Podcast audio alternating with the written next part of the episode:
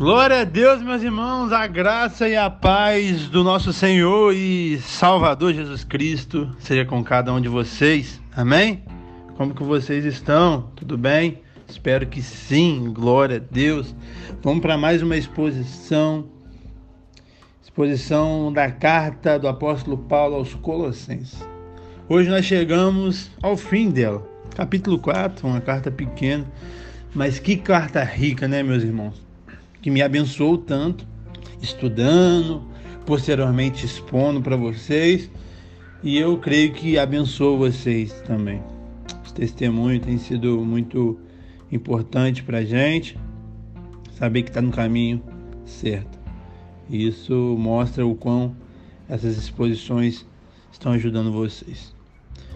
Capítulo 4 tem 18 versículos. É um capítulo que, que vai falar é, sobre oração, que Paulo vai citar o, o bastidor do seu ministério, algo muito importante e pertinente para a gente trabalhar aqui. E em clima já de despedida, já finalizando essa carta. Não é, não é um capítulo grande, mas é um capítulo muito rico, que a gente vai extrair muitas coisas que vai nos abençoar. Amém? Então, vão comigo. Se puder, pare o que está fazendo, abra sua Bíblia e vem comigo. Se não puder, tudo bem. Talvez você está caminhando, talvez você está fazendo algum serviço, tudo bem, mas se puder, pare e vem conosco. E a minha oração é de sempre, meus irmãos, que o Espírito da verdade, que o mundo não pode entender, que habita em vocês, ele possa te convencer do pecado, da justiça e do juízo. Ele possa trazer as reais revelações, muito mais do que as palavras que o Jean vai proferir, muito mais do que eu estudei. Essa revelação divina possa vir até você. Glória a Deus. Meus irmãos, no verso 1, Paulo, na verdade, está continuando o assunto do, do, capítulo 3, como eu falei, capítulo e versículo foram incorporados posteriormente na Bíblia. Isso não é, é é canônico, isso não é inspirativo, divino, na minha opinião. Houve até um erro aqui que o, capi, o versículo 1 do capítulo 4 tinha que ser o versículo 26 do capítulo 3, porque está continuando o mesmo assunto. Mas, amém, nós estamos estudando por capítulo, então nós vamos começar por esse versículo, que está escrito assim: Senhores, tratai os servos com justiça e com equidade certo de que também vos tem de Senhor no céu. Como vocês sabem, pelo menos quem viu a exposição do capítulo 3, talvez você já caiu aqui de paraquedas, mas quem viu a do capítulo 3, e se você não viu, corra lá, eu te motivo. No final do capítulo 3, Paulo vai trabalhar as relações, trabalhar o relacionamento conjugal entre marido e mulher, relacionamento entre pai e filho, e vai tratar ali também o relacionamento entre servo e senhor. Hoje não existe mais senhor, servo, hoje existe patrão, empregado. Então Paulo ali tratou a questão do empregado. Você que é empregado, Paulo é, deu direcionamento para você ser um bom empregado. E agora, como Paulo ele trabalha sempre as duas esferas, como Deus trabalha sempre as duas esferas, não é partidarista, não vê só um lado, ele vê os dois, porque em, nas duas esferas tem pessoas. Paulo vai falar agora do Senhor, Senhor, né, que não existe mais, e sim o patrão de hoje em dia. E hoje eu sei que pessoas que são patrões, são empresários, que têm pessoas a, sua abaixo na, na linha empresarial, estão nos ouvindo. Seja você o empresário mesmo, majoritário, dono da empresa, Seja você um líder que, que tem outros liderados.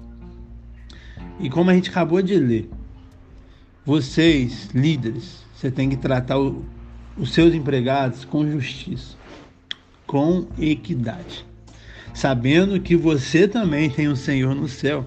Então você não é Senhor acima de todos, não. Você é um servo também.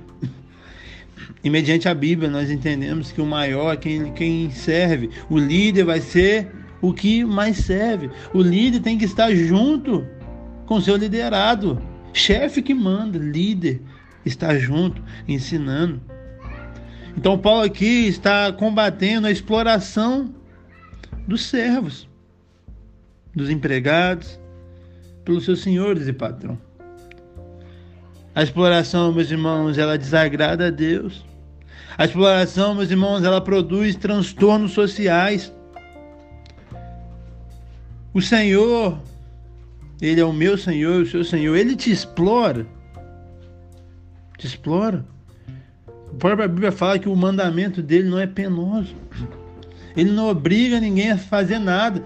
Por isso que nós não temos que simpatizar com uma nação cristã que obriga as pessoas a ser cristã. O cristianismo não é baseado em obrigação, meu irmão.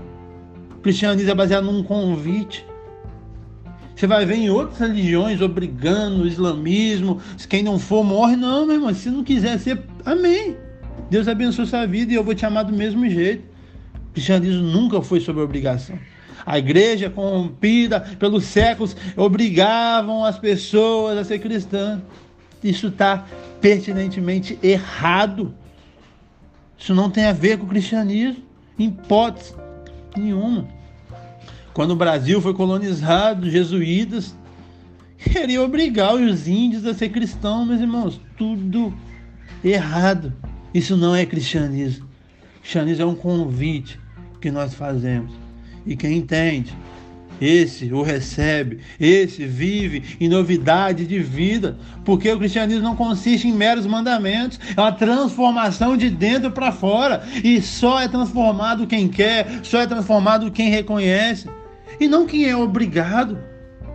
Porque o, o obrigado ele faz só o que tem que fazer, mas quem não é obrigado, quem entende, quem ama, esse vai se doar, esse vai se entregar até a sua própria vida para morrer. Amém, meus irmãos? Nós temos que entender isso.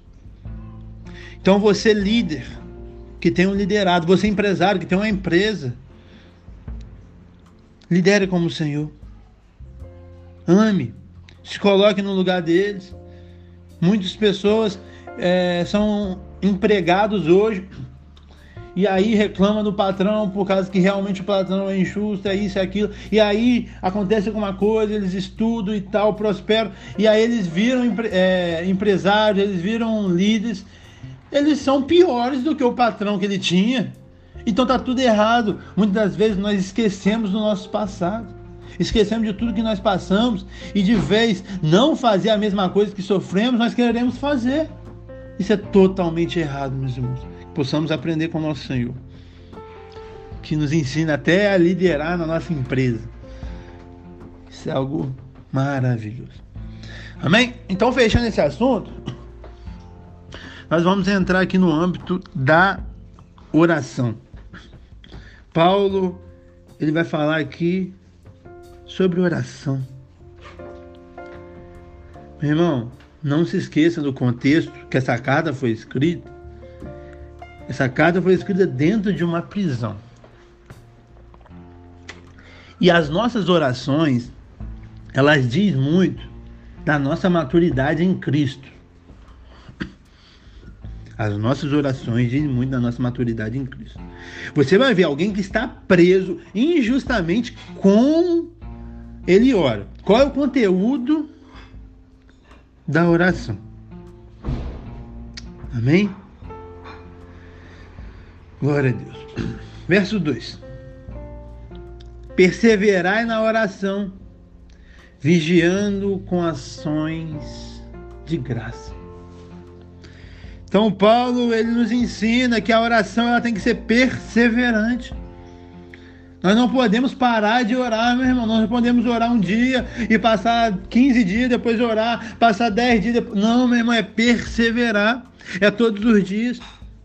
Perseverar não fala de ser 24 horas de oração, mas de ser 365 dias de oração.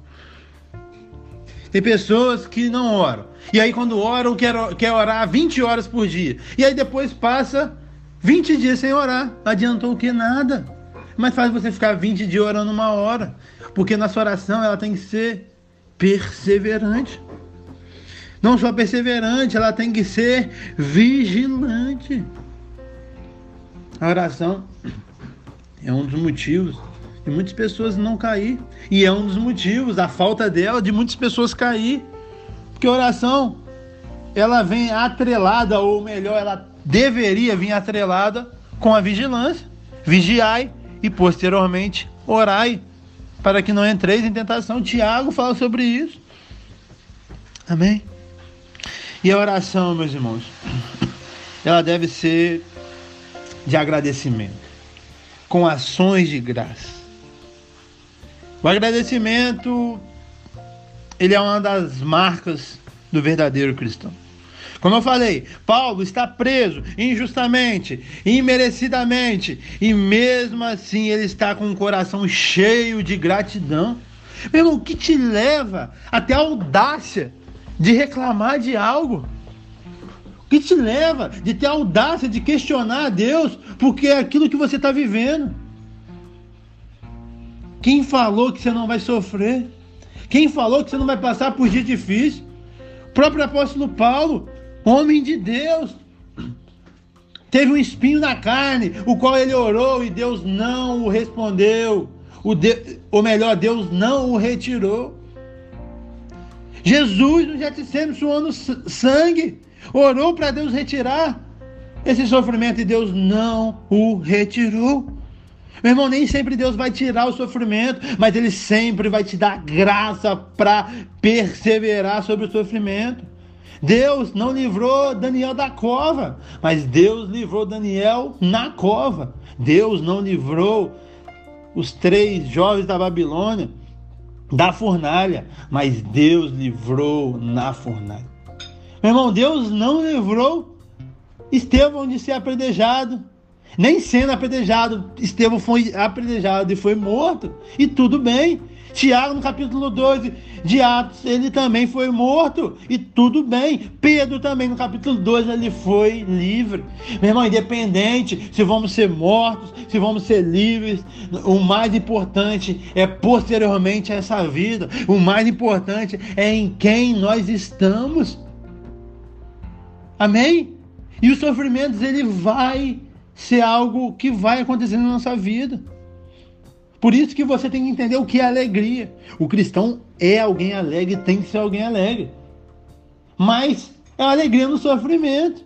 Por isso que é a paz que excede todo entendimento. Por isso que a alegria do cristão, as, as bem-aventuranças, ela tem que estar baseada nas escrituras, não no mundo. Porque senão você vai achar que você não é feliz, sendo que você é feliz.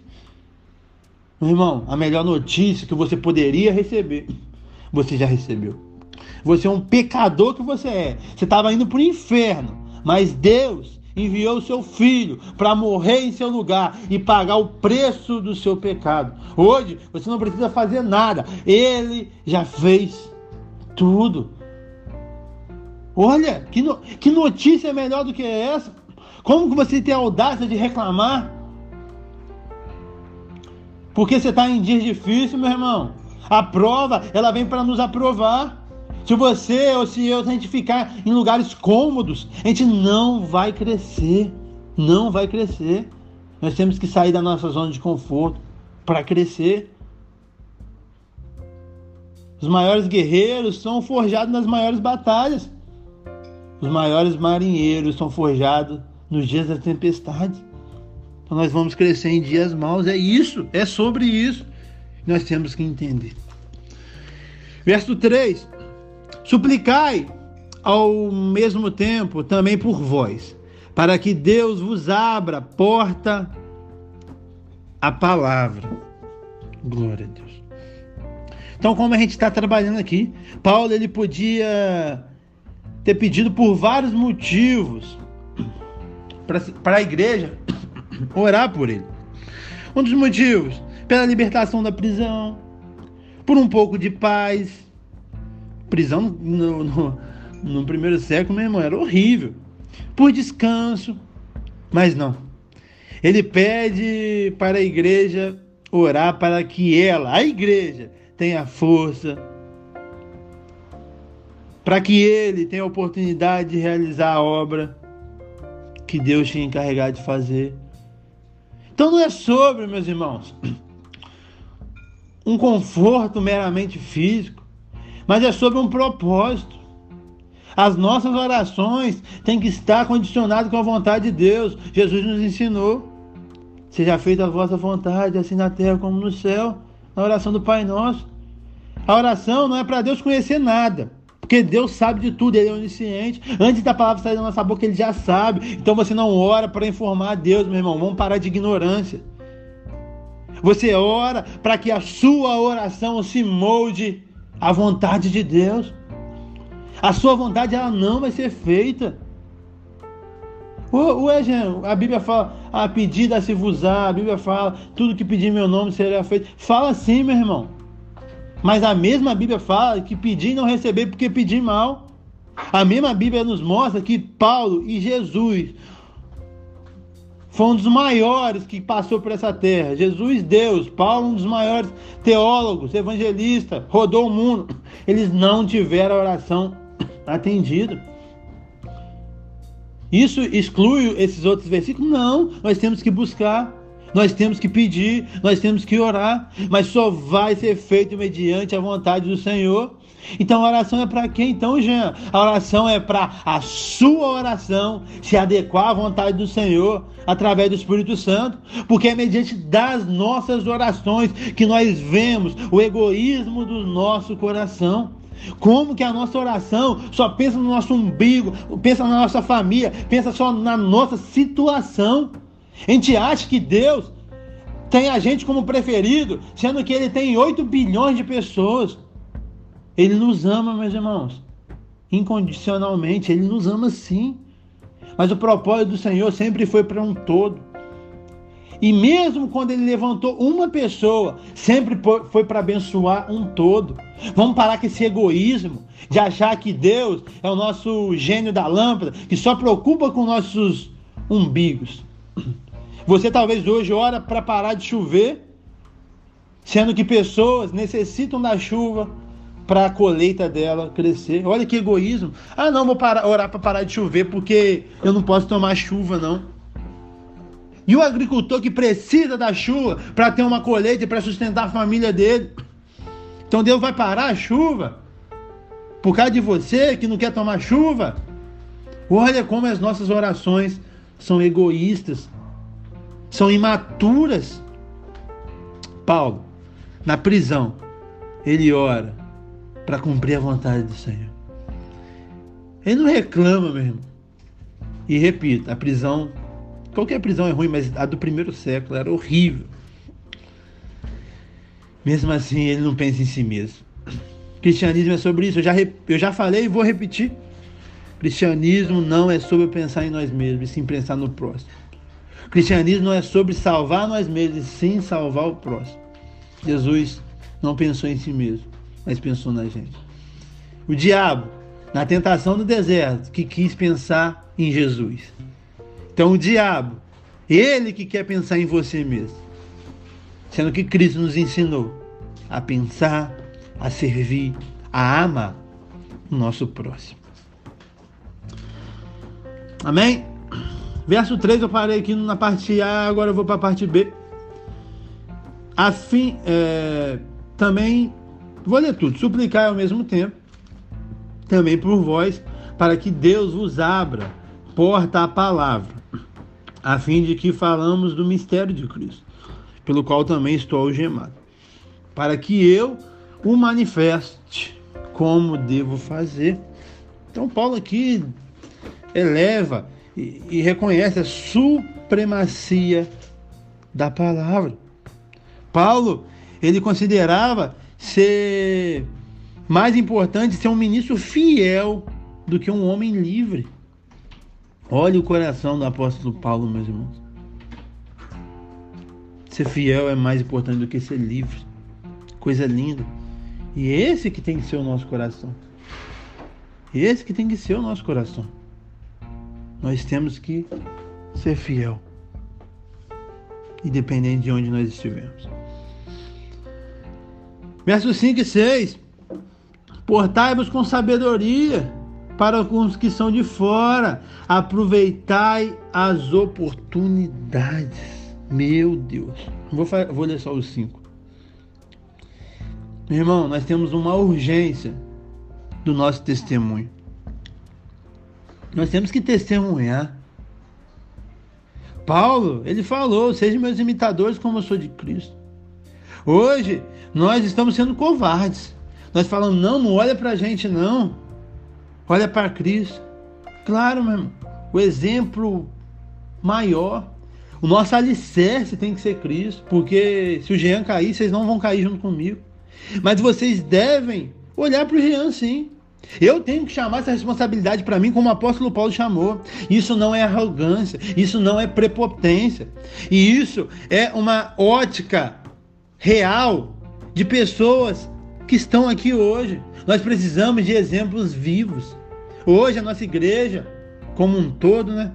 A gente está carente de exemplos vivos. Nós precisamos.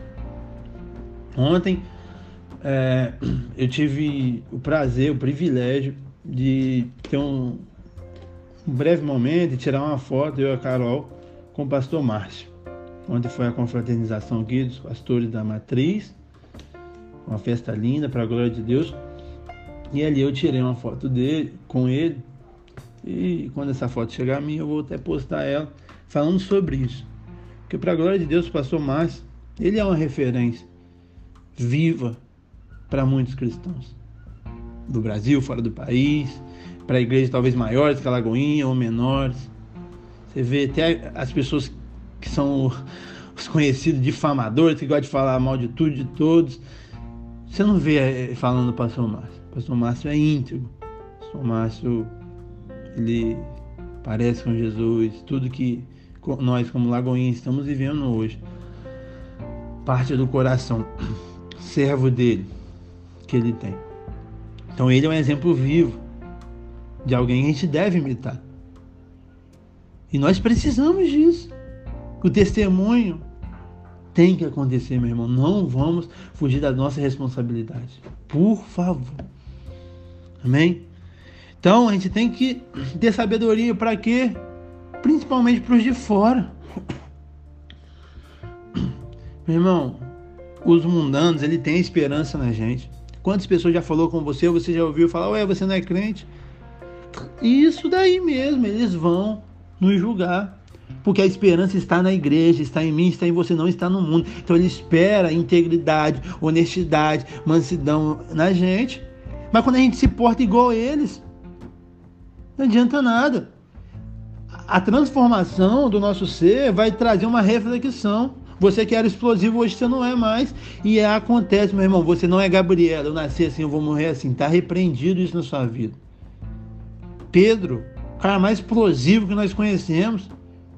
Nós vamos estudar a carta dele, você vai ver que não parece o Pedro que andou com Jesus. Um Pedro que fala de amor, que fala de paciência.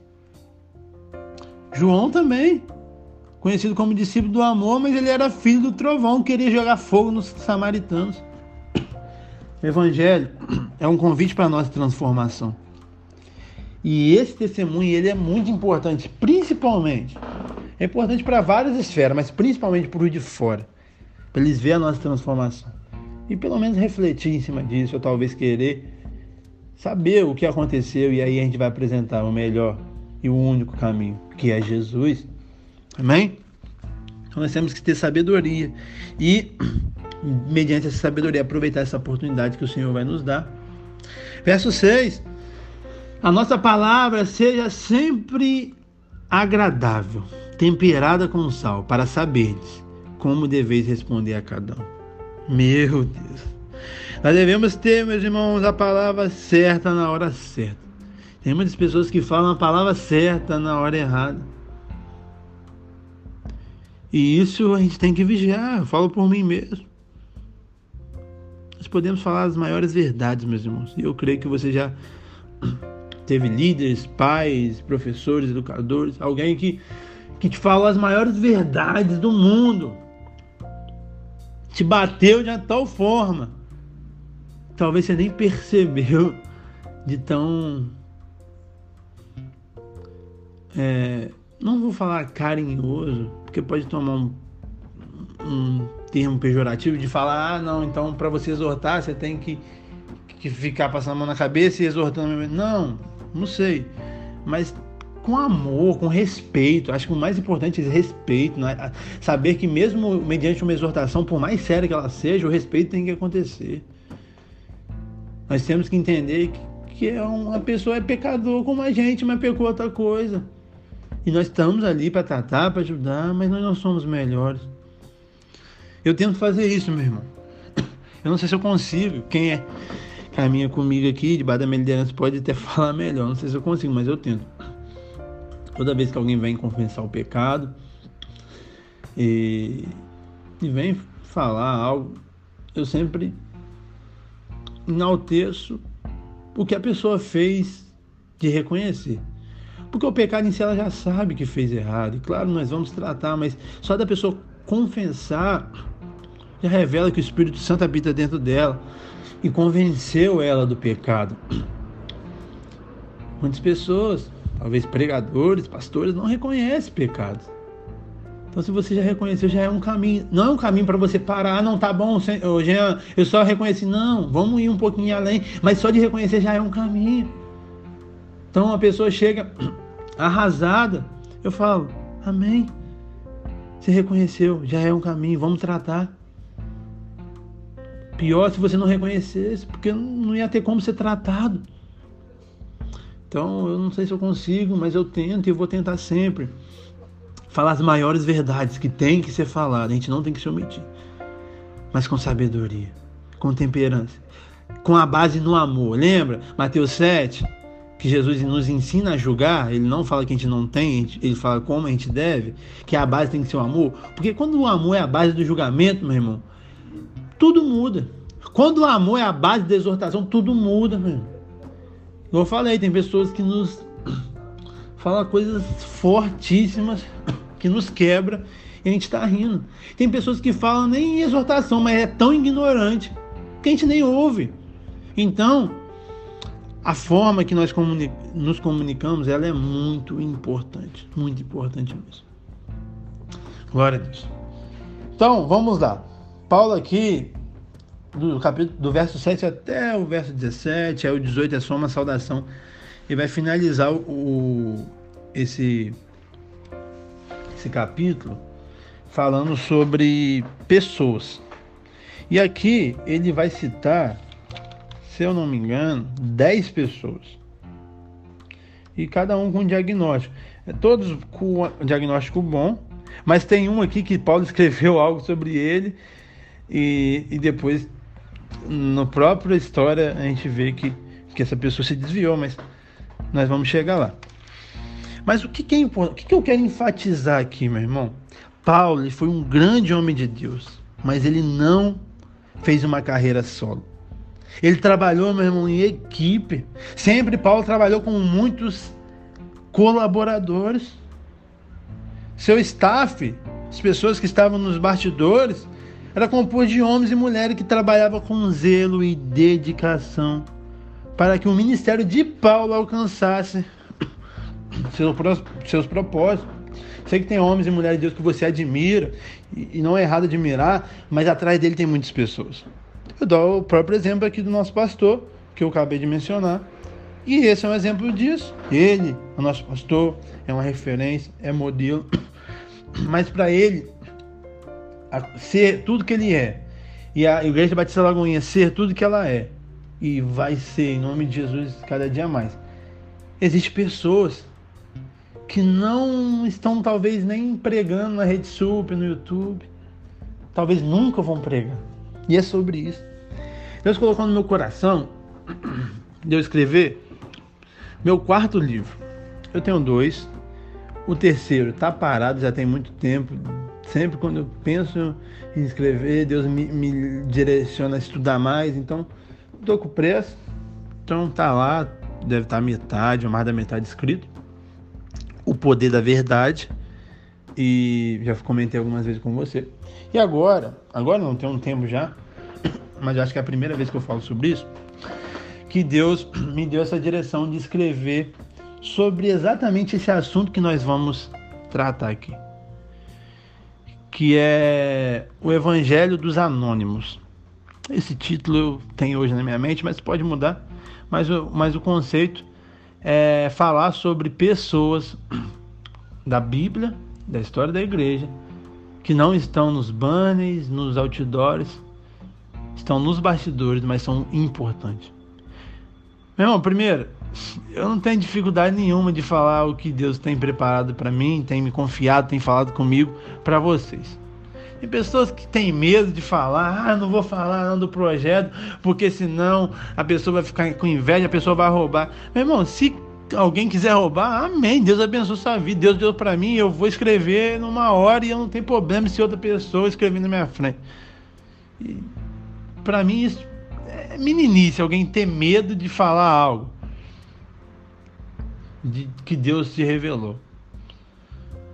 E aqui a gente está não no culto, a gente está numa conversa, né? Aqui eu, eu, considero esse momento como uma conversa.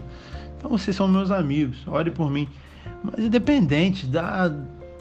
da ah, Jean, maneira, ah, Jean, não faz isso. Não. Depende, Deus me, me deu direção e uma hora eu vou escrever.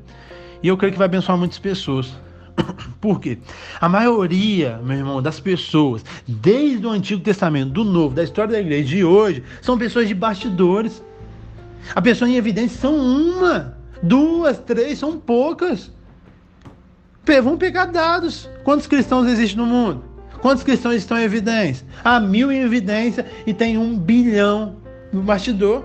Então, o cristianismo ele é muito mais sobre bastidores do que sobre evidência. Mas todo mundo quer evidência. E quem quer evidência porque realmente nasceu para evidência, tudo bem. O problema é quem quer evidência e quem não nasceu para evidência. Então você vai querer entrar numa forma que não é sua, você vai querer fazer algo que não é sua. E, e isso é que essas novas teologias estão pregando. Que todo mundo tem que ser José. Não, meu irmão. José foi uma pessoa. Meu irmão, não vai ser todo mundo que vai ser governador de um estado, governador de um país, porque não tem como, tem como só ser um governador, pelo menos durante quatro anos. Então, olha que, que ideia triunfalista, que não agrada a Deus, que não fala a verdade do Evangelho, que todo mundo vai ser José. Não vai ser José todo mundo, meu irmão. Sinto frustrar seu sonho. Nem todo mundo vai ser. Talvez um ou outro que está me ouvindo vai ser mas vai ter várias pessoas que vai ser do bastidor do José para o José chegar no governo. Amém? Então tem pessoas querendo viver algo que Deus não chamou elas para viver, meu irmão. Tenha contentamento, entenda que Deus te chamou para viver algo. Hoje eu tenho a convicção que Deus me chamou para viver isso. Para cuidar, para ensinar a palavra. Sei lá, 20 pessoas estão nos ouvindo, talvez mais 10 pessoas chamou para viver igual Jean, cuidar de pessoas e, e, e ensinar a palavra. Talvez outras 10 Deus não chamou para isso, Deus chamou para outra coisa. E tudo bem, meus irmãos, você não tem que ser igual Jean, você tem que ser o que o Senhor preparou para você. E isso que tem acontecido, pessoas têm sido escravizadas, pessoas têm sido infelizes por tentar viver algo que ela não foi chamada para viver.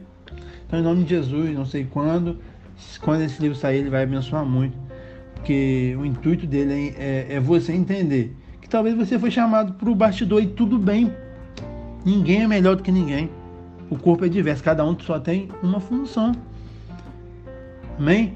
Atrás de Paulo tinha várias pessoas que ele vai mencionar aqui, dez. Atrás de Charles Spurgeon, o príncipe dos pregadores. Embaixo, seu púlpito ali, Embaixo tinha centenas de intercessores intercedendo por ele e pelo culto. E no culto tinha 10 mil pessoas. E esses 100, ninguém sabe talvez nem o nome. Talvez nem, você nem sabia que existiam esses intercessores, mas eles estavam. E eles eram importantíssimos para uma pregação eficaz de Charles Spurgeon. Olha que coisa, meus irmãos. E aí pensou se um intercessor quisesse tomar o lugar do Charles Spurgeon e o Charles Spurgeon quisesse ir para a intercessão. Não, meu irmão cada um na sua. Claro, de uma certa maneira, todos somos pregadores, todos nós somos intercessores, mas em, em numa esfera, cada um na sua, meu irmão. Olha que coisa importante. E, em nome de Jesus, uma hora eu vou trazer. Barnabé, alguém pouco mencionado, mas ele foi muito importante para Paulo fazer tudo que ele fez. E Barnabé, ninguém talvez quer ser Barnabé. Se é a ponte de alguém crescer. Você quer que alguém cresça mais do que você? No ministério, na empresa?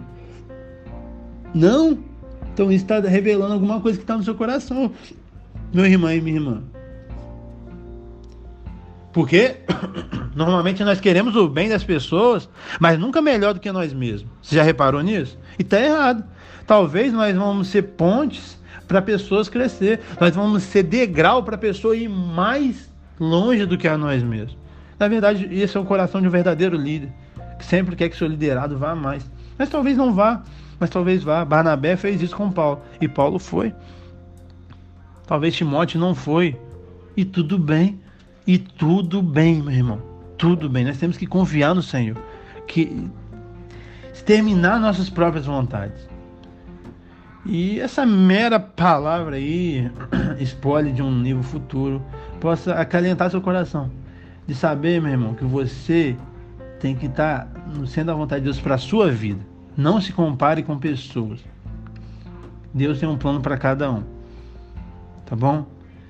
Então talvez você vai ser do bastidor, talvez você não vai nem se envolver muito na igreja, você vai ser um empresário que vai manter a obra. E tudo bem, não tem problema, não tem problema. Ninguém é melhor do que ninguém. Amém? Então primeiro Paulo vai falar de Tinico, no 7 e no 8. Vamos ler aqui. Quanto à minha situação, Tinico, irmão amado e fiel ministro, e conservo no Senhor, de tudo vos confirmará eu vos envio como expresso propósito de vos dar conhecimento da vossa situação e do alento do vosso coração. Amém? Então, Tinico. Não, não é Tinico, não. Tique. Ah, meu Deus. Agarrei aqui nesse, nesse, nessa pronúncia aqui. Mas vamos lá, vocês entenderam, vocês conhecem mais português que eu, vocês sabem que eu tenho dificuldade de português. Amém. Então ele era um cristão que servia a outros. Ele, segundo o próprio apóstolo Paulo, ele era um homem amado, amável. Paulo chama ele de amado, irmão. Ele era alguém que tornava a vida das pessoas melhor, tinha disposição para abençoar. Ele era prestativo, ele era um ministro fiel, meu irmão e ele era consolador. Como que você fala que esse homem não é um homem de Deus só porque ele não escreveu nenhuma carta? Olha que coisa maravilhosa. Talvez você nunca vai escrever um livro, meu. talvez você nunca vai pregar para muitas pessoas, talvez você nunca vai fazer um áudio explicando a Bíblia. Mas você é importante. Mas você não é, se mostra um verdadeiro cristão porque você prega para milhares. E sim, se você ama, se você serve, se você ajuda. E esse foi um homem de Deus assim. Verso 9 vai falar sobre Onésimo. Está escrito assim: Em sua companhia vos envio Onésimo, o fiel e amado irmão, que é, vo, que é do vosso meio. Ele vos farão saber tudo o que por aqui ocorreu. Onésimo, meus irmãos, ele foi o escravo de Filemão que fugiu e ele foi parar na prisão junto com Paulo. E ele na prisão junto com Paulo, ele se converteu, mudou a sua vida. E ele mesmo sendo escravo, ele se tornou verdadeiramente livre. Isso que nós temos que entender, que liberdade não é sobre onde nós estamos, é sobre em quem nós estamos. O que nós entendemos. Tem pessoas soltas que são escravas, que são presas a objetos, às drogas. Tem pessoas presas que são livres. Paulo estava preso. Onésimo era um escravo, mas os dois eram livres. E Onésimo vai falar ali na carta de Filemão, é um capítulo, meu irmão, a gente vai chegar naquela carta. Que carta maravilhosa. Eu chorei estudando aquela carta. Quando a gente expor, a gente vai chorar junto. Que carta maravilhosa. Paulo mostra o seu coração ali. E claro que é um contexto totalmente diferente de escravo de Senhor, mas mesmo assim o respeito, o carinho. E e foi maravilhoso. O Onésimo errou de fugir, mas dentro do erro dele, Deus restaurou, transformou a maldição que podia ser uma prisão em uma benção, que foi o reconheceu como um salvador. E nosso Deus ele é especialista nisso, transformar em maldição em benção. Até as coisas erradas que nós fazemos, meus irmãos, não estou é, sendo fazendo apologia para você errar deliberadamente, escolher coisa errada, não mas por pecadores que somos, vira e mexe nós escolhemos coisas erradas. E até nas escolhas erradas, Deus se manifesta. transformando aquela situação, não para nos agradar, e sim para nos transformar e mostrar o plano que ele tem para nossa vida. Algo que para Onésimo era o fim da vida, ser preso, talvez ele poderia ser morto. Na casa de Filemão nós vamos explicar melhor. E ele se converteu, voltou para o seu Senhor e serviu ele. Olha que coisa linda. Esse é o cristianismo. Vamos falar agora do verso 10 de Aristarco. Aristarco, acho que é isso mesmo. Verso 10: Saudai-vos, Aristarco, prisioneiro comigo. Então, Aristarco, ele era de Tessalônica e ele foi companheiro de prisão e de trabalho de Paulo. Ele foi companheiro das viagens de Paulo, viveu ali em Éfeso, no, em Atos capítulo 19 fala um pouco sobre ele. Ele também acompanhou Paulo na viagem para Roma ele sempre estava ao lado de Paulo, não importa fosse a situação, fosse no naufrágio, fosse na prisão, fosse na pregação. E como você fala que essa pessoa não é importante, só Paulo é importante? Claro que não, meu irmão. Pessoas perto da gente nos fortalece, nos motiva.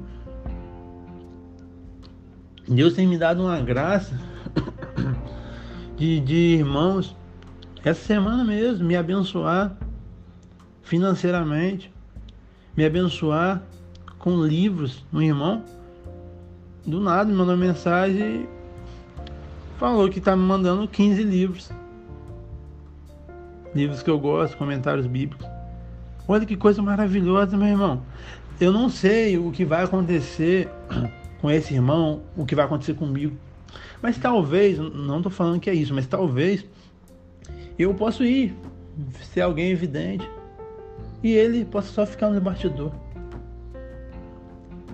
E como que alguém tem a audácia de falar que ele não é importante, não foi importante para o reino e para o ministério que, que enviou para o Jean? A semente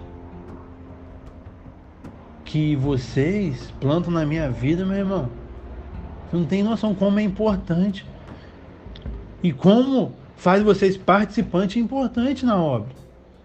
E nunca Paulo vai ser melhor do que nenhum que eles comentou e nunca o Jean vai ser melhor do que nenhum de vocês, que talvez nunca vai aparecer. Mas vocês são importantes, porque vocês que nos motivam a perseverar, vocês que faz a gente continuar no mesmo nos dias maus. Então, isso que é o cristianismo.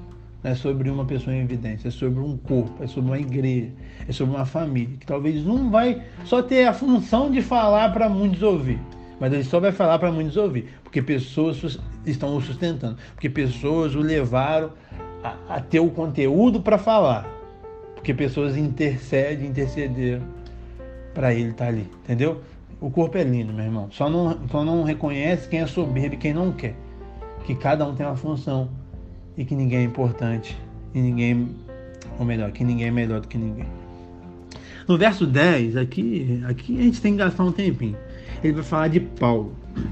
Ele fala, é, e Marcos, primo de Barnabé, sobre quem recebestes instrução, se ele for ter convosco, acolhe. Meu irmão, Marcos, ele teve um desentendimento com o apóstolo Paulo na segunda viagem missionária. Não lembro se é capítulo 13, 14, 15, 16. Não lembro a segunda viagem missionária de cabeça. Mas ele teve um atrito. Eu creio ali que Marcos estava errado. Mas não isenta de Paulo estar errado. A Bíblia deixa é, isso, o, os erros dos homens de Deus é muito importante para a gente ver que a Bíblia não foi uma farsa, porque se fosse uma farsa não ia ter erro de ninguém, né? E nem a pessoa escrever do próprio erro. Porque nosso orgulho nunca vai nos deixar fazer isso.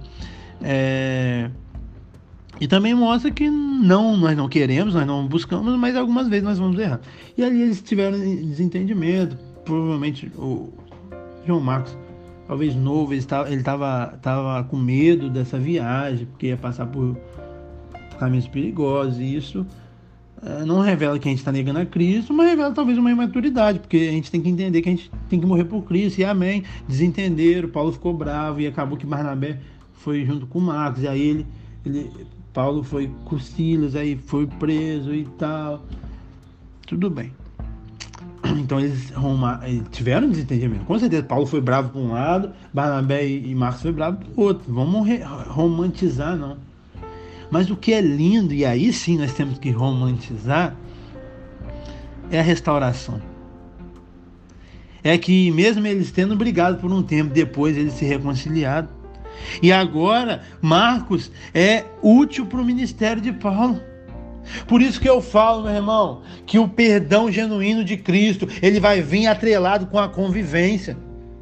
Não existe isso. Isso é algo demoníaco, meu irmão. Você falar, ah, eu perdoo a pessoa, mas eu não preciso conviver pra, com ela. Quem te falou isso? Deus nos perdoou, Ele nos resgatou e Ele convive com a gente. Pensou se Deus aderisse a essa teologia que a gente está pregando? Ah, show de bola, Jean, eu te salvei, mas eu não quero ter intimidade, eu não quero ter comunhão com você, Jean. Some daqui, você está perdoado. Você acha que isso é perdão, meu irmão? Você não querer ver a pessoa nem pintada de ouro. Você acha que isso é perdão?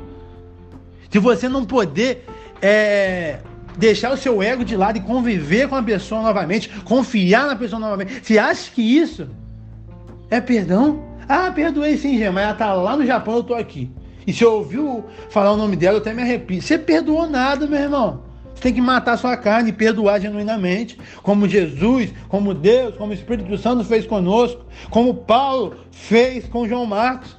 Nós temos que entender isso, meu irmão, e viver em cima disso, porque o cristianismo é sobre isso. O perdão está atrelado com a convivência novamente, com a restauração de cargos, de, de tarefas, de confianças. Perdoar e não conviver, nada mais nos revela que a gente não perdoou nada. A gente está mentindo para nós mesmos. Não estamos mentindo para as pessoas, não estamos mentindo para Deus, nós estamos mentindo para nós. Nós achamos que perdoamos alguém, mas se nós não queremos conviver, nós não perdoamos. Não, não perdoamos. Eu sou enfático nisso. E aí que entra a questão da religiosidade o religioso, ele acha que ele tem que cobrir a canela, porque ser santo é cobrir a canela. E aí eu falo que não tem nada a ver isso, não tem que cobrir a canela. E aí eu falo um sonoro, nada a ver. E ele fala: Ah, cuidado com esse nada a ver aí, Jean. Ó, oh, esse nada a ver aí, muitos por nada a ver, vai, leva o cristianismo para um lado, nada a ver. Cuidado com esse nada a ver. Amém. E aí, quando eu falo da radicalidade do cristianismo, do perdão restaurador, do perdão de restaurar a convivência, esses mesmos religiosos que querem usar burca, eles falam que não tem nada a ver. E aí que eu falo, cuidado com o seu nada a ver. Esse nada a ver que você tem que ter cuidado. Você não tem que ter cuidado de tampar essa canela, não. Mas você tem que ter cuidado de perdoar e voltar a conviver com seu irmão. Olha como a religiosidade é demoníaca. Ela nos aprisiona, ela nos obriga a fazer algo que Deus nunca pediu em nenhum trecho das Escrituras. E a gente acha que está em pecado em não fazer, em não usar a burca mas algo que Deus explicitamente nos mostra em mandamento e nos mostra em testemunho dele mesmo fazendo conosco, de Paulo fazendo com, com Marcos, e aí a gente não quer fazer, a gente acha que não tem nada a ver. Meu irmão, o cristianismo, ele é radical internamente. Ele é radical para ferir o seu ego, para cancelar o seu eu, para morrer as suas vontades. Não radical para você andar de burca achando que é santo, não. Quem que você acha que é mais santo? Alguém que usa bermuda e mostra canela? E, e perdoa e volta a conviver? Ou alguém que usa burca e não perdoa ninguém? Guarda mágoa e rancor de todo mundo? Quem que é santo mediante as escrituras? A gente acha que ser santo é ser alguém religioso externamente. Varão, varoa, e vocabulário crentez. Que Deus tenha misericórdia da gente. É uma atitude interna, meu irmão, que vai refletir no seu externo, Claro mesmo, quando eu falo de roupa, eu não estou falando que você tem que andar de qualquer jeito, tem que ter ordem de decência. Mas pessoas usam extremismo. E eu estou pegando um, uma parcela da religiosidade que tem várias gamas que eu não quero gastar tempo para falar aqui nesse áudio. Mas olha como é demoníaco. Olha o paralelo que eu fiz. O que é realmente ser alguém religioso ou o que é realmente ser alguém santo? Deus nos deixou isso. Mas perdoar e conviver, meu irmão, ele vai quebrar o seu ego. Ele vai quebrar você de qualquer maneira. Por isso que vários pregadores falam que você não precisa conviver. Eles estão mentindo, eles estão sendo infiel com as escrituras sagradas. Tá bom? Eles estão sendo infiel com as escrituras sagradas. Só para quê? Para agradar você e para receber seu aplauso, para receber seu like, para receber seu follow, para receber as coisas que você tem para receber na terra, mas vai ser reprovado pelo céu. Porque perdão está alinkado com a convivência restauradora. Como Deus fez conosco, como Paulo fez com Marcos. Isso que é perdão. O que não vem disso não é perdão. Você está mentindo para você mesmo. Amém? Glória. Verso 11, está escrito assim: E Jesus, não é Jesus Cristo, tá? Conhecido por o justo, os quais são os únicos da circuncisão que coopera pessoalmente comigo pelo reino de Deus. Isso tem sido meu lenitivo. Então, Jesus, ele era um bálsamo na vida dos outros, justo, né? Ele era um amigo consolador que tomava a vida das pessoas mais amenas na hora das, da dor. Meu irmão, como que você fala que ele não é um cristão, que ele não ama o Senhor só porque ele não está em evidência? Olha que coisa maravilhosa, como, como talvez você só lê, talvez você não, não vai entender isso. Por isso que a exposição é boa.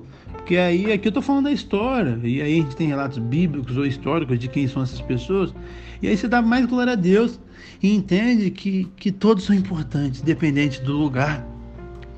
Ser cristão é o, é o fruto que nós damos, não a eloquência que nós temos.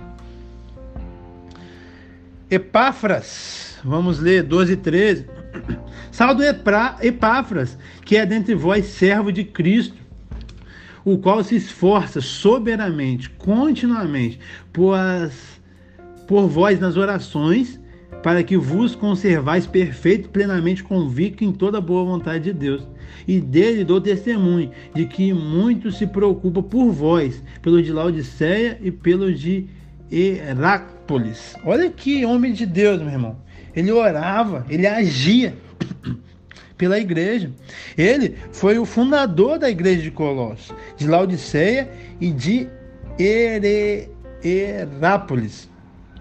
Ele sempre orou constantemente, intensamente e sacrificialmente. Como que esse homem não é um homem de Deus? Como que ele não é importante mesmo ele estando no batidor? Meu irmão, que essa exposição ela possa está transformando o seu modo de pensar, de ver as pessoas. E aí, talvez você é um líder, alguém que prega, alguém em evidência, e agora você vai valorizar o faxineiro, você vai valorizar o diácono, você vai valorizar todo mundo. Ou você é um faxineiro, é um diácono, é um intercessor, e você vai ver que você também é importante, que você também é útil, e você tem que permanecer no lugar onde Deus te chamou. Não onde o Jean quer, onde a igreja. Não, onde Deus te chamou. E você sabe onde Deus te chamou. Então seja feliz e cumpra com êxito onde Deus te chamou. Que você é essencial aí, onde Deus te chamou. Não queira viver a vida dos outros. Lucas, Lucas. Saldo Lucas, verso 14, um médico amado. Lucas, então, ele era um médico que ele cuidava de Paulo, não só do corpo, mas da alma. Ele sempre estava com Paulo. E no verso 14 ele fala de Demas. Aqui ele está saudando Demas. E aqui provavelmente Demas estava no caminho certo. Mas lá na última carta que Paulo escreveu antes do martírio dele, lá em 2 Timóteo 4,10, ele fala que Demas, tendo amado o, primeiro, o presente século, o abandonou. Então, Demas, Paulo achava que era um cristão verdadeiro. E no final e essa é uma das evidências do verdadeiro cristão, que é a perseverança, que é estar até o final. Ele se desviou amando o mundo. Possamos tomar cuidado, meus irmãos. Não é porque a gente está numa igreja boa, grande, temos líderes bons, grandes, que significa que nós estamos no caminho certo. Ou melhor, nós talvez estamos no caminho certo, mas talvez nós não queremos estar nesse caminho certo. Nós estamos no caminho certo, mas olhando para o outro caminho. E isso vai te levar para lá, se você não vigiar. Demas. Paulo nem sabia que ia acontecer isso. Paulo que só está saudando. Não elogiou, mas também é, não elogiou Demas. É. Será que é um indício? Não sei. Falou só Demas, só saudou Demas. Lucas ele chamou de amado. Mas amém. Mas Paulo não sabia. Mas no, no futuro, Demas ama o mundo. Não ame o mundo, nem o que há no mundo. Não se corrompa. Permaneça firme, constante, sempre abundante na obra do Senhor. Agora vamos falar de é, ninfa. Saudai os irmãos de Laodiceia, os irmãos de Laodiceia e ninfa. E a igreja que hospeda na casa dele. Então, ninfa, ele foi um crente que abriu as portas para ter uma igreja na casa dele. Coisa linda. Verso 16 eu vou ler também. E uma vez lida essa epístola perante vós, providenciar também para que seja lida em Laodiceia, e o de Laodiceia lede igualmente perante vós. Então ele abriu sua casa para ter uma igreja. Ele não apenas abriu seu coração, e isso que é o cristianismo, meu irmão. O cristianismo ele não vai abrir seu coração somente. Ele vai abrir sua casa para você ser um hospitaleiro, talvez ter um GC, talvez nascer uma igreja na sua casa. Ele vai abrir seu bolso. Por isso que eu falo, alguém que questiona contribuir na igreja, meu irmão, ele não entendeu. Independente, meu irmão, algo que eu já falei, sou defendor, defensor do dízimo, vários argumentos bíblicos para isso. Mas independente se o dízimo não fosse para os nossos tempos, isso não te dá o, o motivo para você não contribuir, meu irmão. Porque o cristianismo, porque o Jesus entrando dentro do seu coração, ele vai abrir seu coração também. Desculpe, seu, não só seu coração, mas seu bolso também. Então, se você não contribuir, nada mais é. Revela a avareza do seu coração. Meu irmão, que é algo mais maravilhoso do que ser participante, dizimando e ofertando, sabendo que a igreja, que missionários, que, que não só a igreja local, mas a igreja nascendo, você está sendo participante por algo que você só conquistou porque Deus abriu a porta, porque Deus te deu saúde.